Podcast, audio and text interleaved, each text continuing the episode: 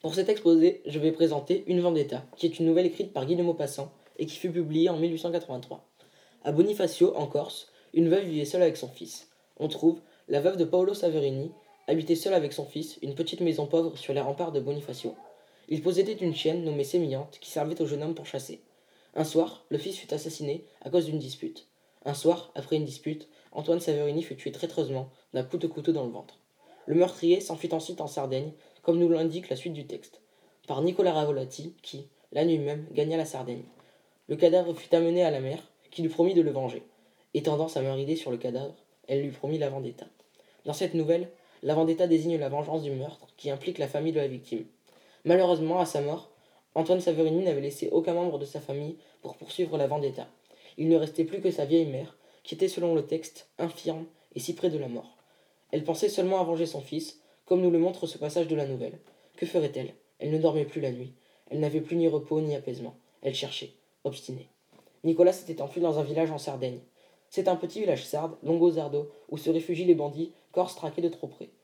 La vieille était certaine d'y trouver le meurtrier de son fils. C'est dans ce village, elle le savait, que s'était réfugié Nicolas Ravolati. Un soir, elle eut une idée. La mère eut une idée. Une idée de sauvage, vindicatif et féroce. Elle y réfléchit toute la nuit, puis, le matin, se rendit à l'église pour prier Dieu que son idée fonctionne. Elle pria, prosternée sur le pavé, abattue devant Dieu, le suppliant de l'aider, de la soutenir, de donner à son pauvre corps usé la force qu'il lui fallait pour venger le fils. La mère attacha sa chienne dans sa cour et l'y laissa hurler toute la nuit. La chienne, tout le jour et toute la nuit, hurla. Le matin, la veuve ne lui donnait pas à manger, seulement à boire. Le lendemain, Sémillante était affamée. Elle avait les yeux luisants, le poil hérissé, et elle tirait éperdument sur sa chaîne. Alors la vieille construisit une sorte de mannequin pour simuler un corps humain. La chienne, surprise, regardait cet homme de paille et se taisait bien que dévorée de faim. Elle acheta un long morceau de boudin noir et le fit griller, ce qui donna très envie à la chienne, qui n'avait pas mangé depuis deux jours. Sémillante, affolée, bondissait, écumait, les yeux fixés sur le grill dont le fumet lui entrait dans le ventre. Puis, la mère le mit autour du cou du mannequin et détacha sa chienne. D'un saut formidable, la bête atteignit la gorge du mannequin, les pattes sur les épaules, se mit à la déchirer. La vieille renchaîna ensuite la chienne et la refit jeûner deux jours pour recommencer l'exercice, encore et encore.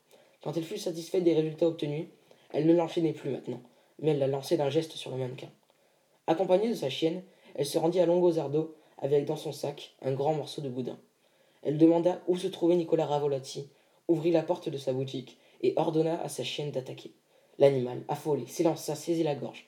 Il se tordit, battant le sol de ses pieds, puis il demeura immobile pendant que Sémillante lui fouillait le cou, qu'elle arrachait par lambeaux. Une fois la vengeance accomplie, la mère rentra chez elle et trouva enfin le sommeil. Extrait de la nouvelle. La vieille, immobile et muette, regardait l'œil allumé. Puis elle renchaîna sa bête, la fit encore jeûner deux jours et recommença cet étrange exercice. Pendant trois mois, elle l'habitua à cette sorte de lutte, à ce repas conquis à coups de crocs. Elle ne l'enchaînait plus maintenant, mais elle la lançait d'un geste sur le mannequin. Elle lui avait appris à le déchirer, à le dévorer, sans même qu'aucune nourriture fût cachée en sa gorge. Elle lui donnait ensuite, comme récompense, le boudin grillé pour elle.